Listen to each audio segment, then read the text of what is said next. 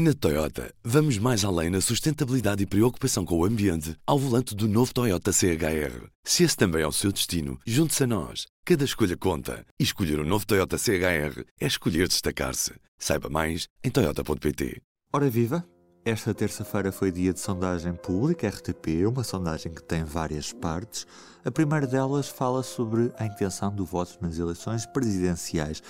É sobre ela que falo hoje com a jornalista Leonete Botelho. Vamos saber quem querem os portugueses que ocupa o lugar no Palácio do Belém.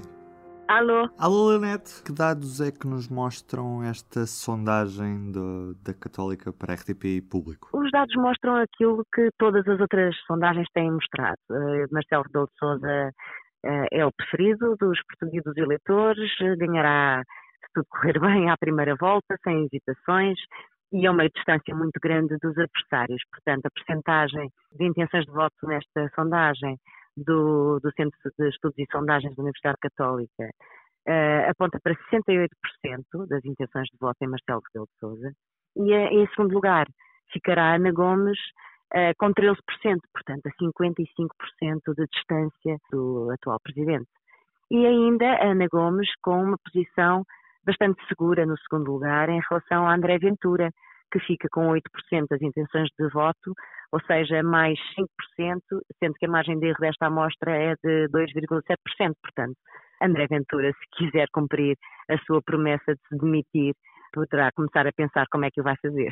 Depois temos então uh, André Ventura, que fica em terceiro lugar.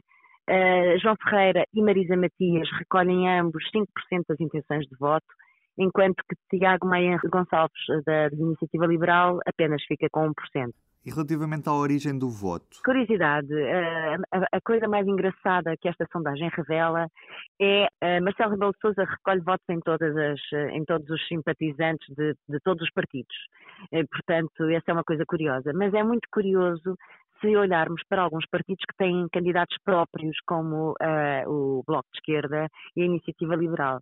E se era expectável que Marcelo ganhasse entre os eleitores do PSD, e serão 20, 69% dos eleitores do PSD que votam Marcelo, e também do PS, com 66%, e até do CDS, são 58%. Agora, em relação a partidos que têm candidatos próprios, isso não era tão expectável, sobretudo do Bloco de Esquerda.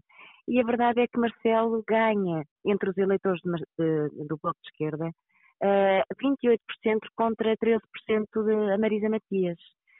É verdade que entre os eleitores do Bloco há muitos uh, indecisos. Há 31% de, eleitores deste partido que ainda não decidiram em quem vão votar mas é uma diferença muito grande, não é? Marcelo Rebelo de Sousa recolhe uma simpatia, uma simpatia, muito grande entre os eleitores do Bloco. E também eh, consegue eh, obter o dobro das intenções de voto entre os eleitores do, da Iniciativa Liberal uh, o dobro daquilo que é o candidato do, da iniciativa liberal, Tiago Maia Gonçalves, 30% contra 15%. Portanto, isto também é muito curioso. Agora, há uma outra curiosidade nesta sondagem que é o facto do PAN, que apoia uh, explicitamente uh, Ana Gomes, entre os eleitores do PAN, o, o candidato preferido ou a candidata preferida é Marisa Matias, que recolhe 23% das intenções do voto, mais do que no seu próprio partido. Uh, Marcelo Rebelo de Sousa fica em segundo lugar entre os eleitores do PAN e só por fim, lá no finzinho, é que surge Ana Gomes com 5%. Portanto, o PAN se calhar terá que repensar o seu posicionamento no espectro partidário. Leonete, é isto mesmo, não há mais dados nenhums que nos possas avançar hoje. Há uma outra curiosidade que, que, talvez seja interessante dizer, porque estas eh, são umas eleições diferentes, porque são vividas em situação de pandemia e muito provavelmente estado de emergência, mas é engraçado porque um, a maioria, a esmagadora maioria dos eleitores afirma que não tem medo de ser infectado no processo de votação.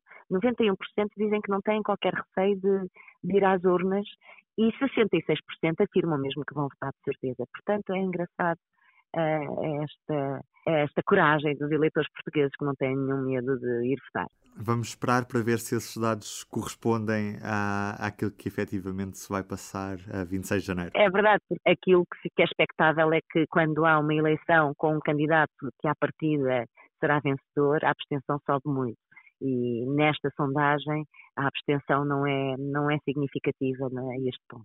É isso que é interessante. Nos próximos dias, esta sondagem vai também ter desenvolvimentos noutras áreas, certo? Não é só estes dados que hoje apresentamos. Sim, é verdade. Que dados é que podemos ler no público ao longo dos próximos dias? Vamos também ver como é que os portugueses se posicionam em relação à vacina contra a Covid-19 e também quanto com os resultados de umas legislativas, caso elas acontecessem por esta altura. Portanto, é de estar atento porque vai haver algumas surpresas mais nos próximos dias. Obrigado, Leonete. Era isto mesmo. Obrigada, Ruben. um beijinho. E do P24 é tudo por hoje. Eu sou o Ruben Martins. Pode consultar os dados completos desta sondagem em público.pt.